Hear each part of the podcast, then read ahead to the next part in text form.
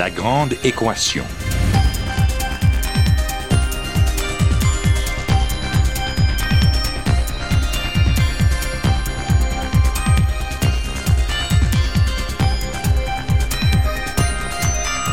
Ici Normand Mousseau, bienvenue à La Grande Équation. Aujourd'hui, l'Arctique, un territoire bien plus vivant qu'on ne pense.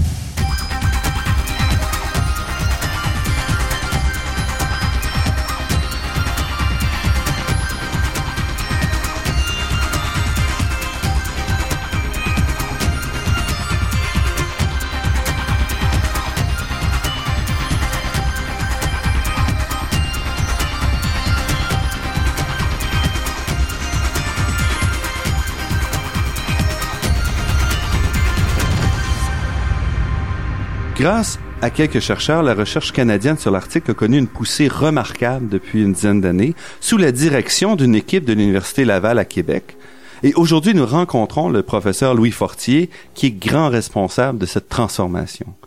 Louis Fortier est professeur au département de biologie de l'Université Laval. Il est titulaire de la chaire de recherche du Canada sur la réponse des écosystèmes arctiques au réchauffement climatique. Il est aussi directeur d'ArcticNet, le plus important programme de recherche en réseau sur les changements climatiques à travers le Canada. Et il est récipiendaire de nombreux prix et honneurs, dont il porte le titre d'officier de l'Ordre national du Québec, qu'il a obtenu en 2008. Il a également reçu la prestigieuse médaille Stephenson du Explorers Club en 2009 et il continue d'accumuler les honneurs. Donc, entre autres, cette année, en 2012, il a reçu le prix d'excellence de la famille Weston au congrès de l'année polaire internationale. Louis Fortier, merci beaucoup d'avoir accepté cette invitation. Bonjour. Vos travaux portent sur la biologie marine et plus particulièrement le zooplancton et le rôle dans la chaîne alimentaire. Pourquoi vous partez de ces animaux microscopiques pour arriver à une chaire de recherche sur les changements climatiques? Eh bien, euh, le zooplancton, euh, dans, dans les systèmes marins en général, mais dans l'Arctique en particulier, sont le lien entre les producteurs primaires, ce qu'on appelle les producteurs primaires, c'est-à-dire les algues qui poussent là, dans l'océan Arctique, et, euh, et qui donc accumulent l'énergie du soleil et qui vont la transmettre via ce zooplancton-là, via les brouteurs comme les copépodes les, euh, et, d'autres euh, organismes, euh, vers les poissons évidemment et vers les mammifères marins, les oiseaux marins. Donc c'est vraiment un lien euh, important, central là, dans le, le court réseau trophique euh, arctique, de l'océan Arctique. Donc moi, c'est ce qui m'intéresse, c'est la partie qui m'intéresse. Et évidemment, ça débouche sur l'ensemble des euh, services de, l'éco- de, de l'écosystème. hein. On pense à évidemment la nourriture des, euh, des Inuits qui, euh, qui habitent euh, le Grand Nord canadien. Euh, mais aussi leur santé, c'est-à-dire que de la même façon qu'ils vont euh, euh, se nourrir de poissons et de, de mammifères marins, ça, ça va leur donner un régime alimentaire spécial, euh, très riche en oméga 3 et en sélénium, enfin en, en- en diverses molécules comme ça, at- atomes, qui vont leur donner une santé traditionnelle. Donc, on pense à ces services de l'écosystème-là, mais il y en a euh, une infinité d'autres euh, services de l'écosystème, hein, que ce soit la banquise qui leur sert pour le transport, que ce soit... Et ensuite, il y a les, services de l'écosystème qui profitent non seulement aux Inuits, mais aussi à tout le monde, c'est-à-dire euh, à l'industrie du Sud, les voies navigables, la, séquestration du carbone, la séquestration des contaminants, des choses comme ça. Mais si on revient un peu d'abord avant d'entrer dans ces questions-là directement sur le zooplancton, qu'est-ce que c'est? Qu'est-ce que ça a l'air du zooplancton? Euh, zooplancton, ce sont un peu les, euh, les insectes de, de l'océan, si vous voulez. Ce sont euh, principalement des crustacés, mais aussi des euh, d'au- d'autres organismes mous, c'est-à-dire des ce qu'on appelle les jellies en anglais, c'est-à-dire le, le plancton gélatineux. Donc, il y, a, deux grands groupes. Dans l'Arctique, il y a surtout les copépodes qui sont qui sont importants, et par ailleurs, il y a les amphipodes qui jouent un certain rôle. Donc, deux deux grandes classes zoologiques qui euh, vont euh, qui sont qui sont euh, de petite taille hein. par exemple les copépodes vont aller de quelques dizaines de microns jusqu'à quelques centimètres et euh, c'est la nourriture des, euh, des poissons évidemment mais aussi de, des, des grandes baleines et c'est également euh, la base de, de la nourriture de, de, de l'ensemble en fait des animaux là quand on pense à l'Arctique on pense surtout à des à gros trucs comme l'ours polaire le, le morse les phoques etc donc c'est vraiment la base de leur alimentation. Et qu'est-ce qui vous a amené? J'imagine que c'était pas quand vous étiez tout jeune, vous dites ah je rêve de travailler sur euh, le zooplancton. Donc, qu'est-ce qui vous a amené vraiment à, cette question-là? Ouais, c'est un peu, euh, c'est un peu étrange. En fait, moi, quand j'étais jeune, j'habitais sur euh, le bord de la, de la, baie du Cap de la Madeleine, si vous voulez, là, près de Trois-Rivières. Et puis euh, avec euh, mes frères, euh, ma sœur Dominique, et puis des chiens qu'on avait, on avait des gros chiens et tout ça. On passait notre temps sur le bord du fleuve, été comme hiver. Et en hiver, on passait notre temps sur la banquise en fait du fleuve Saint-Laurent. Et à cette époque-là, peut-être que ça existe encore, il y avait de, la pêche au verveux pour des des petits poissons, en fait du poulamon, des petits poissons des chenaux. Et ça, moi, ça me fascinait, hein, de, de, de descendre un filet sous la banquise comme ça par un trou et de récolter toutes sortes de bêtes dont euh, il n'y avait pas seulement des poulamons, il y avait des brochets là-dedans, il y avait des carpes, il y avait toutes sortes de, trucs. Donc ça, ça me fascinait, ça me ça m'intéressait énormément et je pense que ça a commencé là. Vous voyez, euh, 45 euh, ans plus tard, je me retrouve euh, à la tête d'un groupe de recherche très important et je fais tout ça essentiellement pour pouvoir aller échantillonner la morue arctique sous la banquise qui ressemble étrangement au poulamon de mon enfance. Justement, parlons un peu de, de, ça. Je voudrais arriver tout à l'heure, on parlera vraiment de, de, ce réseau que vous avez créé. mais tout avant, je voudrais me concentrer sur la science que vous avez faite, euh, qui vous intéresse. Donc, dans le cadre de cet intérêt sur le zooplancton, dans la chaîne alimentaire, vous, vous, vous montez jusqu'à la morue arctique, entre autres, qui est quelque chose que vous avez développé énormément et que vous avez caractérisé au cours des dernières années? Oui, la morue arctique, il faut bien euh, se rendre compte là, que c'est pas la belle morue franche qu'on trouve dans l'Atlantique, c'est pas la même espèce, c'est même pas le même genre. Euh, la, la, morue arctique, c'est Boreogadus saida, le saida. Donc c'est un petit poisson qui ressemble, comme je disais tout à l'heure, à, un poulamon et qui, d'un point de vue euh, alimentaire, goûte assez bon, mais pas très intéressant parce qu'il est trop petit, trop... à part le foie, il n'y a pas grand-chose à, à manger là-dessus si on, si on veut. Donc c'est pas vraiment quelque chose qui, d'un point de vue commercial, d'un point de vue pêcherie, est, intéressant.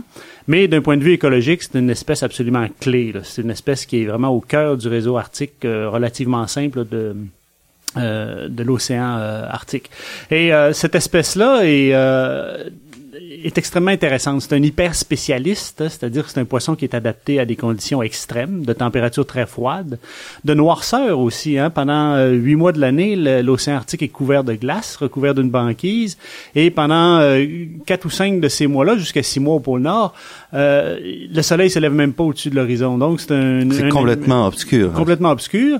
Les températures tout près du point de congélation de l'eau salée, donc moins 1, moins 1,7 degrés centigrades. Donc un, un animal qui vit dans un monde euh, que nous on trouverait très glauque, très lent, très froid et euh, donc un animal intéressant qui a des, des, des, adaptations spéciales, des yeux très grands pour voir malgré le peu de lumière disponible.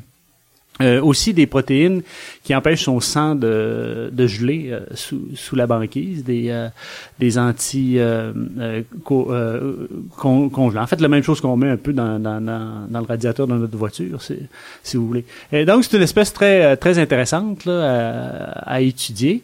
Et euh, comme le réseau trophique aussi, la chaîne alimentaire sous la banquise est très simple, ben c'est quelque chose qui est assez facile euh, à modéliser. On a beaucoup de difficultés à l'atteindre, mais si on voulait faire la même chose, par exemple, euh, pour une forêt amazonienne, on n'y arriverait pas, c'est trop compliqué. Mhm. Donc là, on a un écosystème très simple, basé, en fait, construit autour de la morue arctique, et c'est très intéressant. Et vous avez montré en étudiant, entre autres, cette morue arctique, que c'est quand même beaucoup plus riche euh, la diversité et la vie en Arctique qu'on le pensait dans les mers arctiques. Oui, euh, il y a une relation assez simple là entre la, la quantité d'énergie qu'un écosystème reçoit et sa biodiversité, la complexité. Hein. Plus on va euh, près de l'équateur, plus l'énergie reçue du soleil est élevée, plus la biodiversité est grande, plus le système est complexe. Donc, plus on se rapproche des pôles, plus les systèmes sont simples. Mais c'était pas aussi simple qu'on pensait finalement. quand on a commencé à utiliser des, des méthodes basées sur les codes génétiques sur le, les, euh, les empreintes euh, d'ADN, etc. Mm-hmm. On s'est aperçu qu'il y avait beaucoup plus d'organismes euh, qu'on pensait dans ces régions-là, surtout les organismes microscopiques. Donc, la, la, la, base de la chaîne alimentaire était plus large, si on veut, plus compliquée que ce qu'on pensait d'abord. Et ça permettait d'avoir quoi une production sur toute l'année plutôt que Ouais, très une production, limité à, une production à très faible. C'est- quand même un désert d'un point de vue biologique, euh, le monde, euh, l'océan Arctique à l'heure actuelle. Un désert euh, pour deux raisons. Premièrement, parce qu'il y a très peu de lumière, très peu d'énergie qui atteint la, la couche de surface de l'océan à cause du, du couvert de glace. Au fur et à mesure que ce couvert de glace-là régresse, euh, diminue, au, au fur et à mesure que la saison sans couvert de glace, la saison estivale, s'allonge sans couvert de glace, euh, on s'attend à ce que la production biologique augmente euh, et la biodiversité aussi euh, augmente. Donc, paradoxalement, un- un- une conséquence du réchauffement planétaire à l'heure actuelle, ça va être un enrichissement de la couche de surface et de la productivité biologique de l'océan Arctique en général. Mais au coût d'une perte de biodiversité. C'est-à-dire que les animaux euh, spéciaux, euh, très charismatiques, comme l'ours polaire, le morse, euh, certains phoques et tout ça, ça va être rapidement remplacé au cours du siècle qui vient par des euh, animaux plus communs, disons. Ça, autrement dit, la, faune de l'océan Arctique va se transformer en euh, une succursale de l'océan Atlantique et de l'océan Pacifique. Donc, on va perdre la, faune spécifique de, l'océan Arctique, bien que la productivité biologique de l'ensemble du système va euh, augmenter.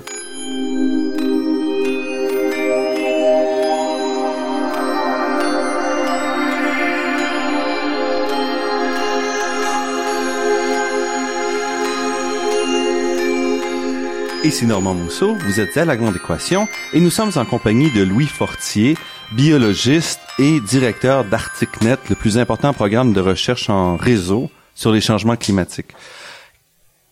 Vous avez lancé, il y a un peu une dizaine d'années, le projet de construire ou d'aménager un, un navire qui serait dédié à la recherche polaire, à la recherche arctique. Qu'est-ce qui vous a amené à mener un tel projet? Eh bien, euh, disons que si on remonte un peu plus loin que cette euh, que 2002, euh, l'époque où on a euh, mobilisé le, le- un navire à brise-glace qui s'appelait à l'époque le, le Sir John Franklin, qui s'appelle maintenant la Munsen. Donc, euh, en 2002, on a mobilisé ce brise-glace-là grâce à une subvention euh, assez importante là, de plusieurs dizaines de millions de la Fondation canadienne pour l'innovation. Et c'était absolument nécessaire à l'époque, c'est-à-dire que on commençait à reconstruire le programme de recherche arctique euh, canadien qui a été euh, Donc reconstruire, donc il y avait déjà eu. oui, il y euh, avait déjà eu un bon. euh, Le, le Canada avait eu une bonne présence euh, dans l'Arctique dans les années euh, 70 et 80. Mais à partir des années, euh, la fin des années 80 jusqu'à l'horizon des années 2000, là, c'était vraiment le, le- le- la décrépitude du programme arctique canadien. Et euh, on s'est rendu compte que ce qui nous manquait, c'était un accès facile à l'océan Arctique en particulier, aussi à, à l'Arctique littoral, c'est-à-dire aux, euh, aux écosystèmes terrestres, mais euh, côtiers. Et ça, ça prenait des brises-glaces. C'est- le moyen de le faire. C'est comme ça que les, euh, les États-Unis, par exemple, ou euh, la Suède ou euh, l'Allemagne euh, mènent leur programme euh, de recherche arctique. Et euh, ici au Canada, paradoxalement, bien qu'on ait la plus longue côte, le plus long littoral arctique là, sur la planète, on n'avait pas de brise-glace de, de recherche vraiment dédiée à la recherche dans l'Arctique. Donc, on, on avait emprunté les brise-glaces de la garde côtière canadienne pour faire quelques expéditions, en fait deux ou trois expéditions importantes. Et on s'est rendu compte qu'on avait vraiment besoin d'un navire qui serait dédié à la Parce que recherche les arctique. instruments, vous pouviez pas les installer là de manière permanente. Ben, c'est ça, c'est qu'à chaque fois qu'on emprunte un navire de la garde côtière qui sert à d'autres choses euh, à prime abord, on est obligé de le remobiliser au complet, c'est-à-dire de- de- d'amener des treuils scientifiques, de, de mettre de, l'équipement, de stabiliser le courant électrique. Ça coûte très cher, c'est très long, c'est très compliqué. Tandis que si on a un navire qui sert à ça en priorité. Là, on peut laisser l'équipement à bord, on peut faire des aménagements à long terme, on peut euh, changer complètement le navire pour en faire une plateforme de recherche. Et c'est ce que vous avez fait en 2002. Vous obtenez cette subvention et vous dites, on a enfin un bateau. Oui. Ce qui était un vieux bateau. Ou... Oui, le, la Munsen a été construit, euh, en, en fait, a été inauguré en 1980. Il s'appelait, comme je vous le disais tout à l'heure, le Sir John Franklin. On n'a pas voulu garder ce nom-là parce que Franklin, c'est euh, le symbole de la faillite dans l'Arctique, finalement. hein. Avec ses 128 hommes euh, d'équipage, officiers et hommes euh, d'équipage, ils se sont perdus corps et bien euh, en, en 1848. Vous trouviez que c'était pas un bon non, augure pas, pour un c'était pas de bateau. bon augure.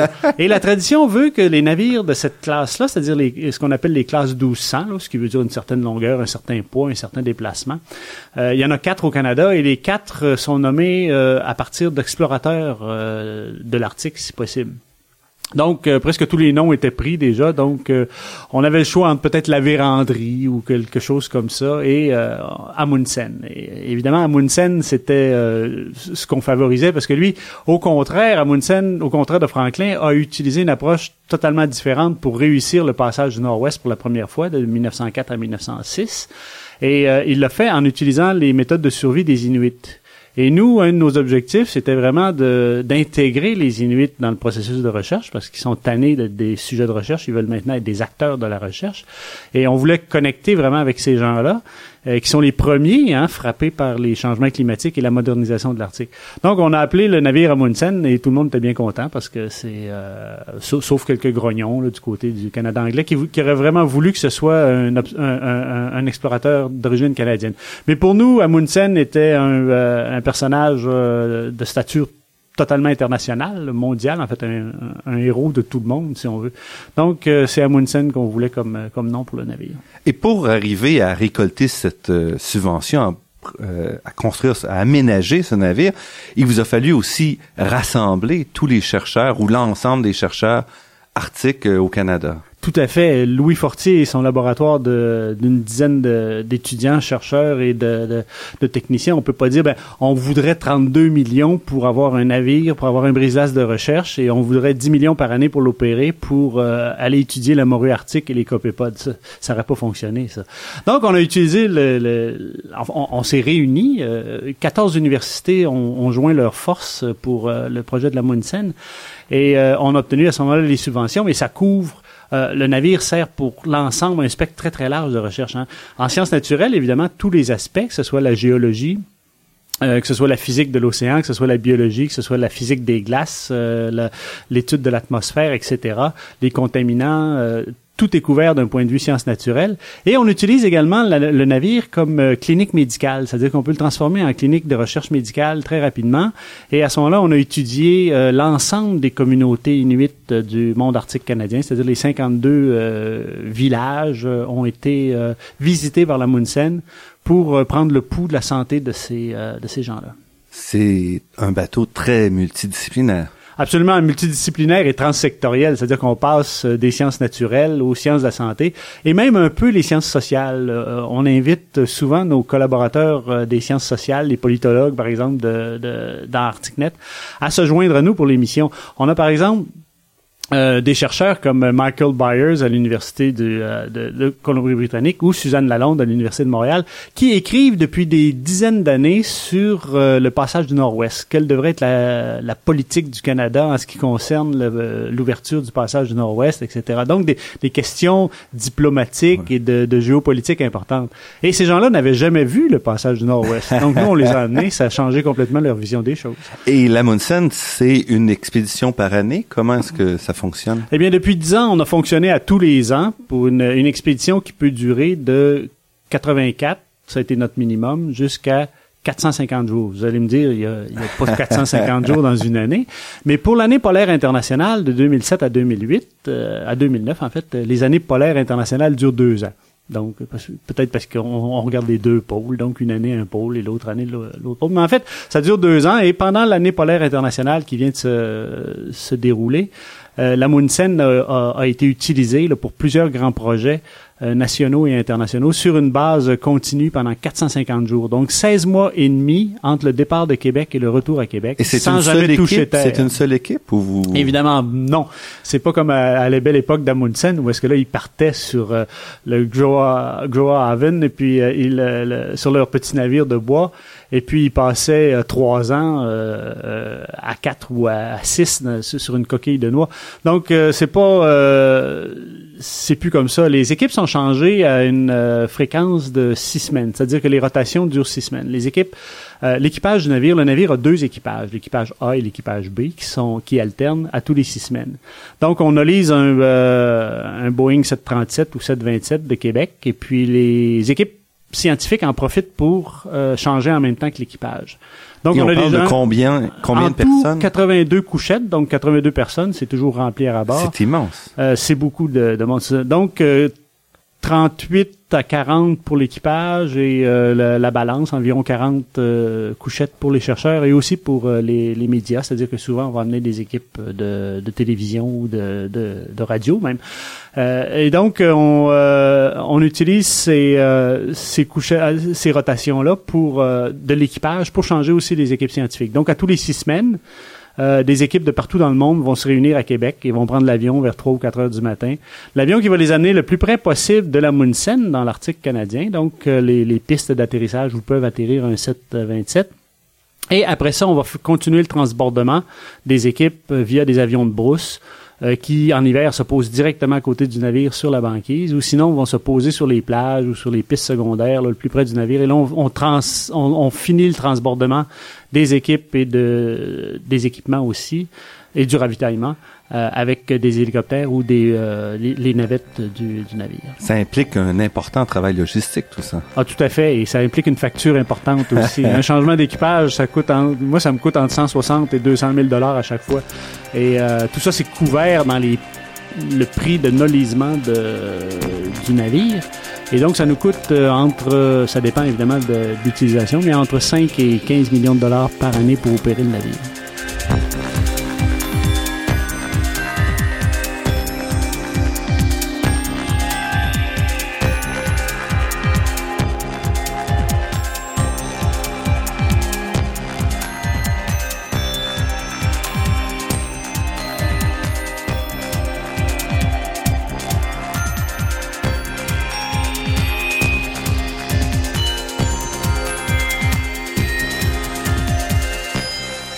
Ici Normand Mousseau, vous êtes sur les ondes de Radio Ville-Marie à l'émission La Grande Équation et nous sommes en compagnie de Louis Fortier qui nous parle du bateau de l'Amundsen qui est le grand navire de recherche euh, arctique au Canada. Et ce navire, il est géré à partir de Québec. Oui, il est en fait c'est une co-gestion si on veut. La partie scientifique est gérée par euh, nos équipes ici à l'université Laval, qui sont complétées par des équipes euh, dans différentes universités, en particulier l'université du Nouveau-Brunswick pour euh, les aspects scientifiques de, de, sonar et l'université du Manitoba pour les aspects scientifiques d'études de l'atmosphère. Mais sinon, tout le reste du, euh, de l'équipement scientifique est géré principalement ici à l'Université Laval. Mais la gestion même du navire, les universités sont pas capables de faire ça. C'est impossible de gérer une, euh, deux équipages comme ça et puis de gérer un, mastodonte comme, euh, comme la Munsen. Donc, on n'a pas l'expertise pour faire ça. Et c'est la garde côtière canadienne à Québec qui va faire cette, cette gestion générale au jour le jour et, et sur l'ensemble du cycle annuel du, du navire.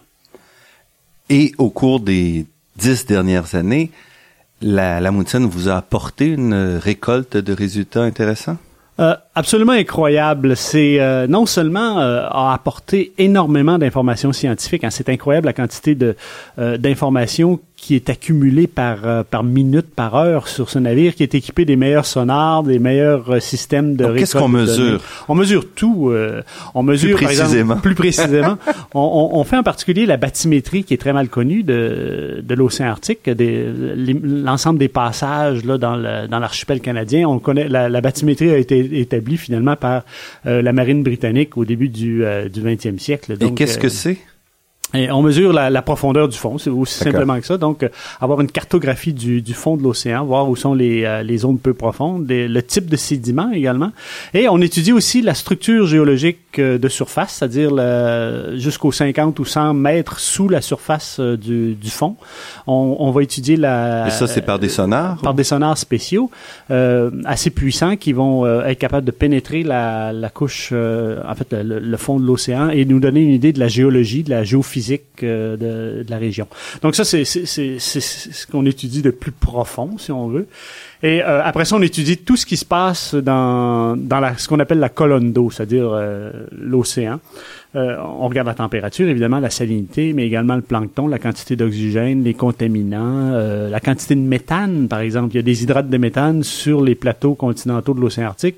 On craint que ces hydrates de méthane-là, avec un réchauffement de l'eau, se déstabilisent et que ça émette énormément de méthane dans l'atmosphère. Qui est un gaz à effet de serre extrêmement avec puissant, un impact beaucoup plus grand que le CO2. Que le CO2. Donc, on regarde toutes ces On regarde également euh, toute la biologie, à partir des virus jusqu'aux baleines, finalement.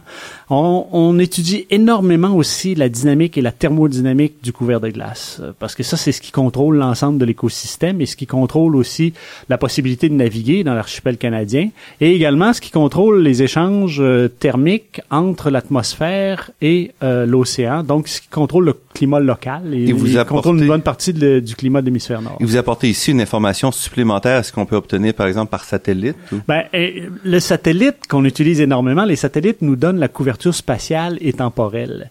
Mais avant de savoir, ce- de comprendre ce qu'un satellite voit, il faut évidemment y aller de temps en temps. Il faut, prendre des mesures directes. Donc, euh, évidemment, le- le- les mesures prises à partir de la Moonsen sont très ponctuelles dans le temps et dans l'espace. On suit un trajet euh, précis. Donc, c'est extrêmement partiel comme, euh, comme information, mais c'est une information qui est cruciale pour étalonner les images des satellites. Et là, ça, ça nous permet d'obtenir une, euh, une vision d'ensemble du, euh, du monde arctique. Et qu'est-ce que vous tirez de ces mesures-là?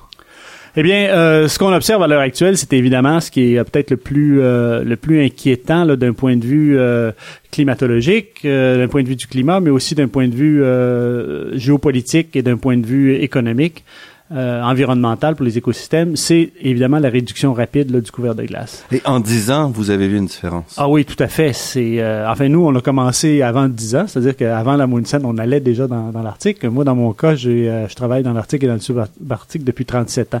Euh, j'ai des collègues et aussi nos euh, nos collaborateurs, les, les capitaines, les officiers des navires euh, qu'on utilise.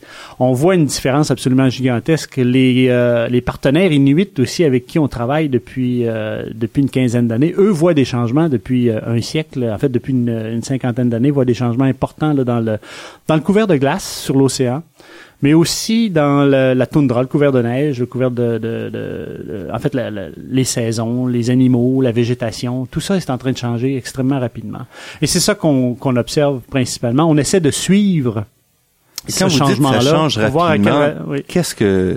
D'un point de vue, d'un point de vue géologique, c'est comme un éclair. C'est c'est Mais, mais extrêmement qu'est-ce qui change quand vous dites on change le couvert de glace? Eh bien, le couvert de glace, par exemple, euh, dans les années, euh, jusqu'au milieu des années 70, au début des années 80, le couvert de glace typique sur l'océan Arctique, c'était 3,2 mètres d'épaisseur de banquise.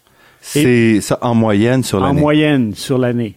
Et maintenant, c'est rendu à 1,4, 1,6 mètres d'épaisseur. Donc, on a, une diminution non seulement de l'étendue, mais du volume de la banquise de presque euh, euh, au-delà de la moitié.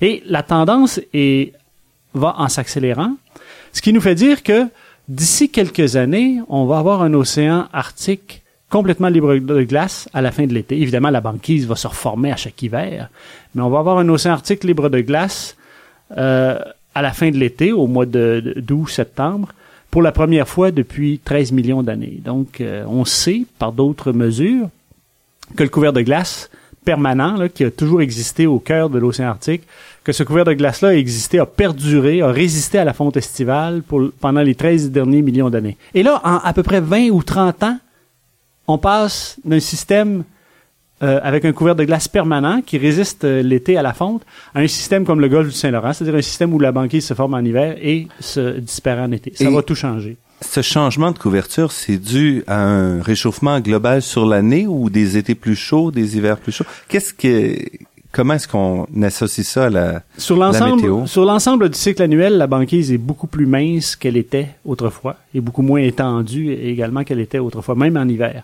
Mais c'est surtout à la fin de l'été que la différence est, euh, est importante. C'est-à-dire que on a toujours eu un minimum de couvert de, ban- euh, de glace euh, au mois de septembre, mais ce minimum-là est de plus en plus petit, si vous voulez. C'est c'est vraiment le, le l'aune, en fait, le, le benchmark, ce qu'on utilise comme mesure de- du déclin de la banquise. Et vous voyez déjà un impact sur les, les espèces animales marines que Oui. vous étudiez plus Oui. particulièrement? Euh, de la même façon que les écologistes terrestres voient des changements dans la distribution du caribou, dans la, la- une montée des orignaux, ou un changement, le renard euh, brun qui remplace le renard euh, blanc, les écureuils qui ont des saisons de reproduction qui changent, etc. De la même façon, nous, on voit, on commence à voir, partout où on regarde, on commence à voir les premiers signes d'un basculement des écosystèmes. Donc, les écosystèmes euh, uniques qu'on retrouvait euh, dans l'océan Arctique sont progressivement remplacés par des écosystèmes un peu plus standards, c'est-à-dire des choses qu'on retrouve dans l'Atlantique Nord, par exemple. Deux exemples de ça, c'est dans la baie d'Hudson. Et dans la mer de Beaufort, les deux zones où le couvert de glace a euh, régressé le plus jusqu'à maintenant, on voit apparaître des nouvelles espèces de poissons, par exemple, qui vont remplacer tranquillement euh, la morue arctique. La morue arctique, qui est le pilier, là, comme on l'expliquait, de l'écosystème, est déplacée progressivement, pas nécessairement euh, par compétition ou par, euh, mais simplement que d'autres espèces de, de poissons fourrage qu'on appelle, c'est-à-dire des poissons qui servent à nourrir Parviennent tout le monde, maintenant à, sur- à parviennent survivre à dans se ces reproduire dans ces euh, dans ces milieux-là. Dans la baie du Thon, c'est euh, le, le caplan et euh, le lançon. Et dans la mer de Beaufort, on voit apparaître les, les premiers stades larvaires de lançon là, qui euh, qui. Mais euh, ils arrivent comment? colonisent. Parce que la, la baie du Thon est quand même fermée. Ouais, ben c'est relativement fermé. Il y a le détroit du Thon où euh, il y a le bassin Fox par lequel les eaux arctiques pénètrent et euh, les eaux atlantiques pénètrent aussi par le, le détroit du Thon. Donc, euh, dans un milieu océanique, euh, c'est le grand tourisme, hein, c'est-à-dire que tout le monde apparaît à un moment donné. Hein, c'est euh, même les espèces euh, presque tropicales vont se retrouver pour une raison ou pour une autre dans le, près de la Nouvelle-Écosse ou à, l'entrée dans le golfe du Saint-Laurent, donc des places comme ça. Et euh, elles vont tout simplement disparaître parce que les conditions ne leur permettent pas de se reproduire. Mais si on change les conditions, comme c'est en train de se produire dans la baie du Thon et dans la mer de Beaufort, là, ces espèces-là peuvent établir une tête de pont. Et euh, comme elles sont généralement euh, des généralistes par rapport aux hyper spécialistes de ces régions extrêmes-là, euh, elles vont compétitionner de façon plus efficace et vont, vont s'établir, vont déplacer les, les espèces en place.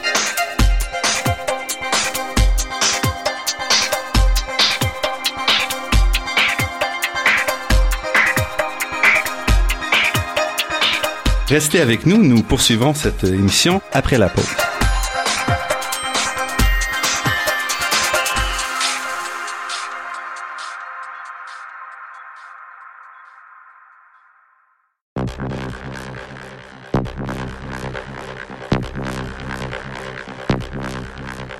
Ici Normand Mousseau, vous êtes à La Grande Équation et nous sommes en compagnie de Louis Fortier, directeur du réseau ArcticNet.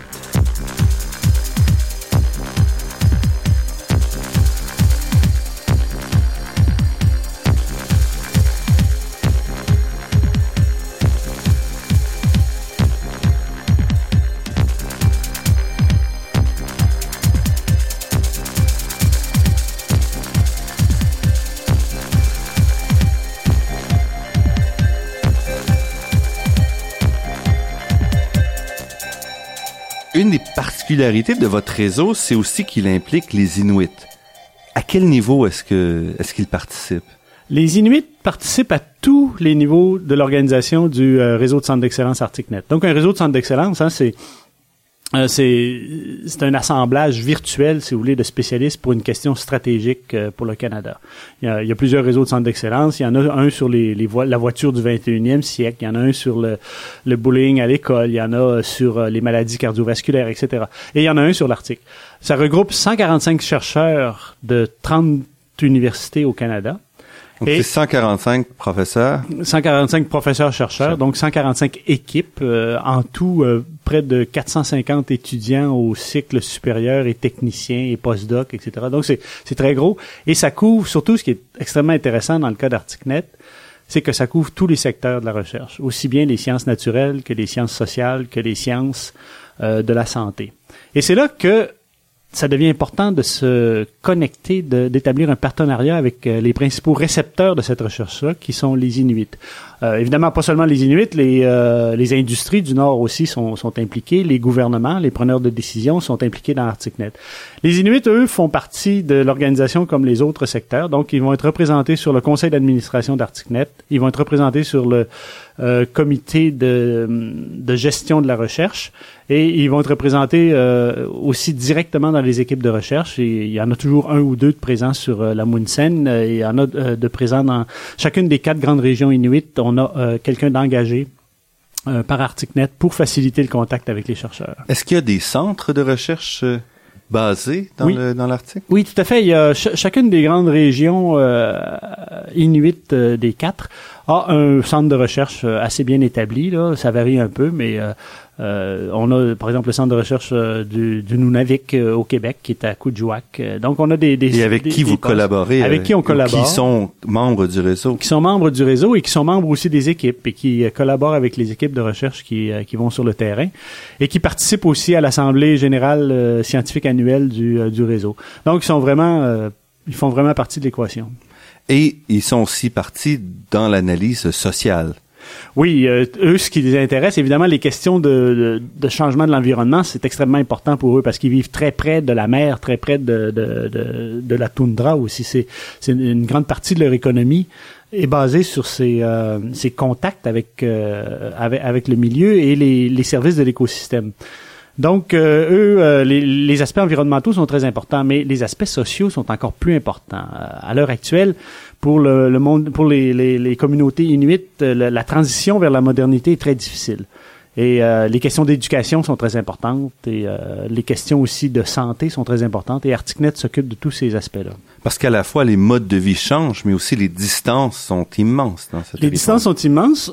euh, comment, par exemple, le problème d'éducation, comment arriver à éduquer, à donner une, une éducation euh, de niveau secondaire adéquate et après ça une éducation post-secondaire adéquate dans un monde qui couvre 2,8 millions de kilomètres carrés et qui est peuplé par euh, 65 000 Inuits. En fait, il y en a 40 000 à peu près qui vivent dans le nord, les autres vivent dans le sud.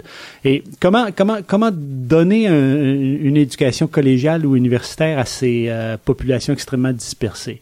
On essaie de voir comment ils font en Russie, comment ils font en Norvège. Les problématiques sont complètement différentes.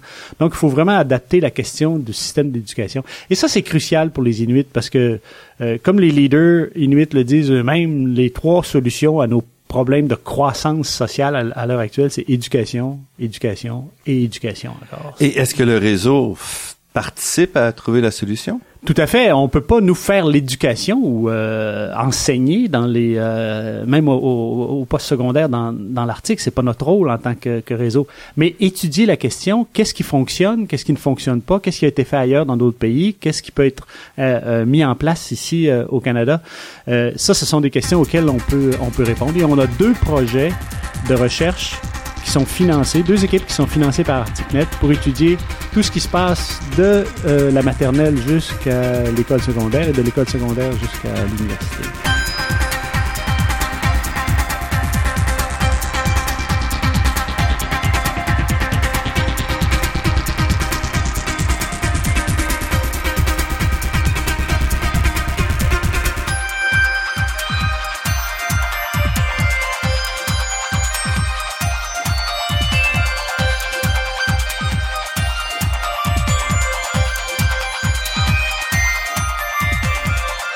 Depuis la fin mars 2012, l'Amundsen se trouve sur les billets de 50 dollars canadiens.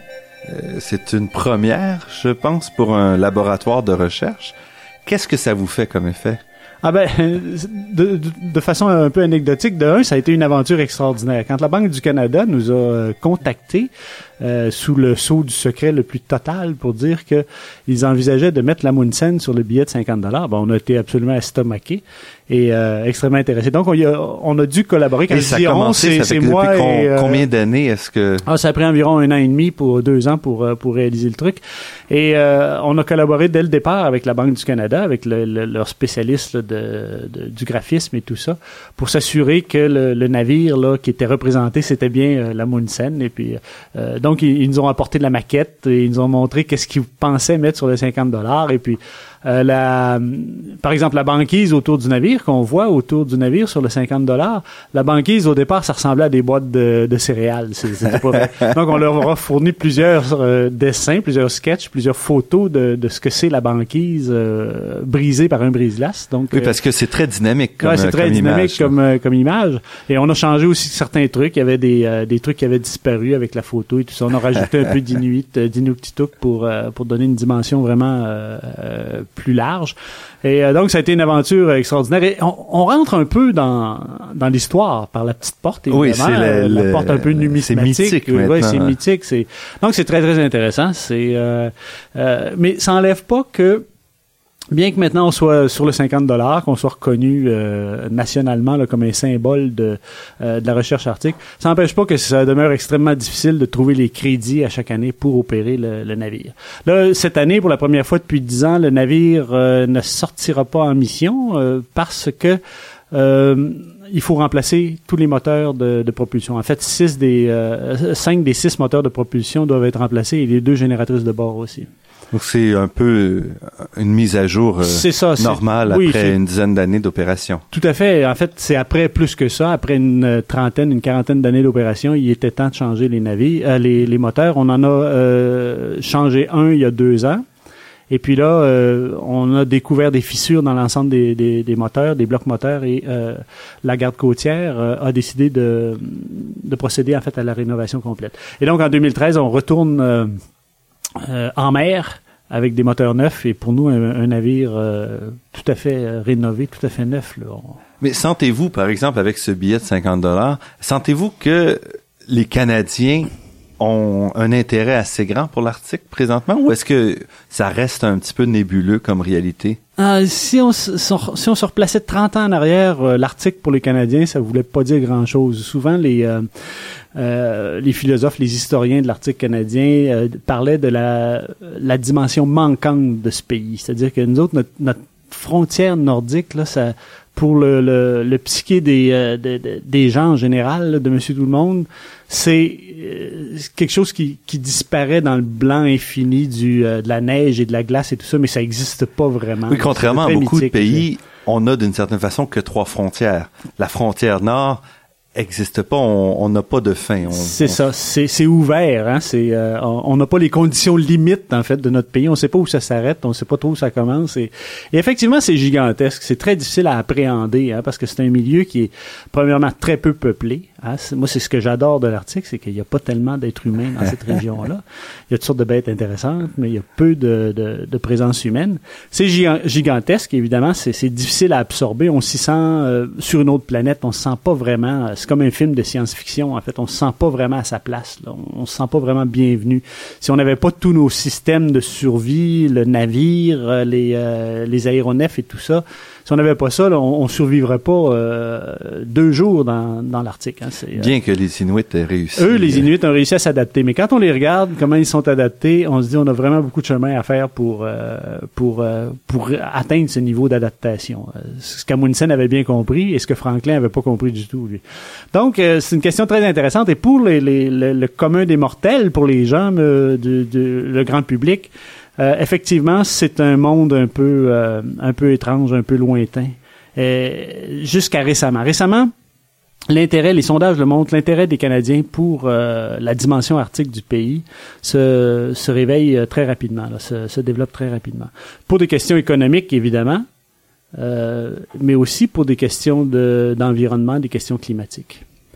Et avec ces changements climatiques, avec ces questions-là qui soulèvent, bon, qui intéressent les Canadiens, euh, vous avez ici un certain soutien, mais d'un autre côté, le gouvernement conservateur a quand même euh, multiplié plusieurs coupures dans des programmes de recherche importants, mais aussi à Pêche et Océan Canada et euh, à la garde côtière. Donc, est-ce que comment vous vous retrouvez dans toute cette cette situation de, de bouleversement qu'on vit ces jours-ci? Oui, ben c'est euh, c'est une question qui est délicate, hein, parce que évidemment, quand on coupe, quand on ou qu'on ou, on change quelque chose, ou on abroge un programme, ou on le, modifie, euh, là, euh, ça fait les la une des journaux et tout ça, les gens s'inquiètent. Et mais par ailleurs, quand le, le gouvernement actuel là, moi, je suis apolitique. Hein, c'est, euh, mais le gouvernement conservateur, depuis, euh, depuis qu'ils sont euh, élus, en fait, depuis 2005-2006, ont investi énormément dans, dans l'Arctique.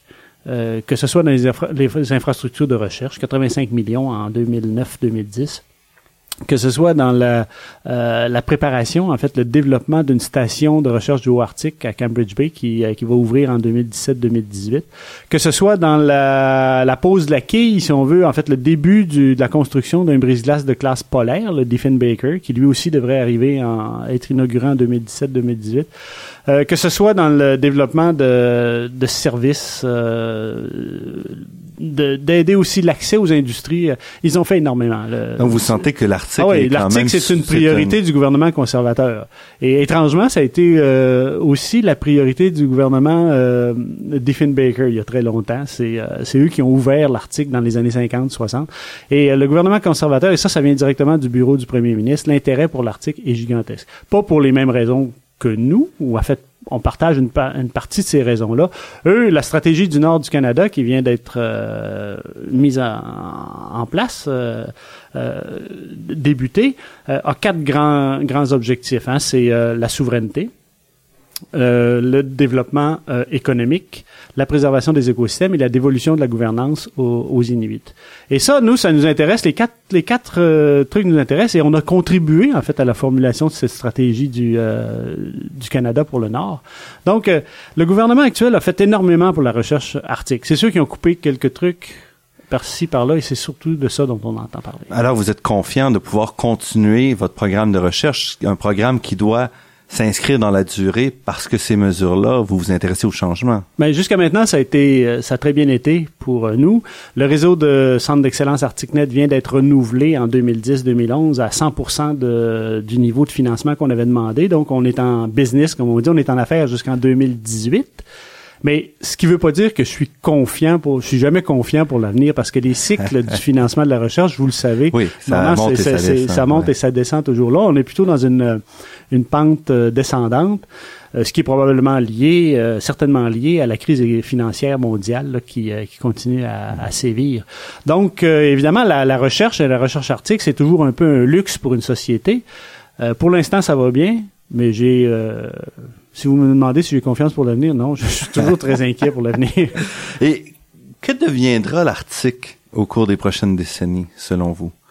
Euh, si la tendance se maintient, comme on dit, c'est euh, on va voir là un basculement des écosystèmes marins et aussi des écosystèmes terrestres vers un nouvel équilibre, un équilibre euh, à un niveau plus productif d'un point de vue biologique, mais euh, au prix en fait du coût là, de la disparition d'une diversité euh, très particulière. Ce sera aussi un article qui sera à ce moment-là plus accessible pour euh, le développement humain? Tout à fait. Euh, on est tout tout début du euh, de la modernisation, si on veut, du, du monde arctique.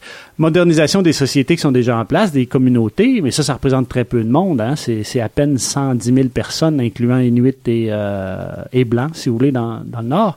Mais euh, si vous regardez la, la Russie à l'heure actuelle, il y a près de 20% du produit intérieur brut qui vient d'au-delà du cercle arctique. Et au Canada, on pense qu'au cours du siècle qui vient, euh, la même chose va se développer, c'est-à-dire qu'une une bonne partie de nos ressources naturelles vont provenir de, des régions arctiques. Et c'est ça qu'on veut voir. L'objectif, la vision d'ArcticNet, c'est un monde arctique dans 50 ans où euh, euh, grâce à l'échange d'informations, de connaissances euh, entre les scientifiques, les gestionnaires, les Inuits et, et l'industrie. Euh, donc, un monde arctique où le, le, développement va avoir été le plus harmonieux possible où les conséquences négatives de, de la transformation actuelle de l'Arctique, que ce soit climatique ou de la modernisation de l'Arctique, de l'industrialisation de l'Arctique, que les conséquences vont, négatives vont avoir été minimisées et les retombées positives vont avoir été maximisées. On souhaite ça certainement pour les peuples qui habitent l'Arctique présentement et pour nous tous qui, qui sommes rattachés à ça comme Canadiens. Louis Fortier, professeur au département de biologie de l'Université Laval, directeur du réseau ArcticNet et récipiendaire de nombreux prix. Je vous remercie beaucoup pour cette entrevue. Merci.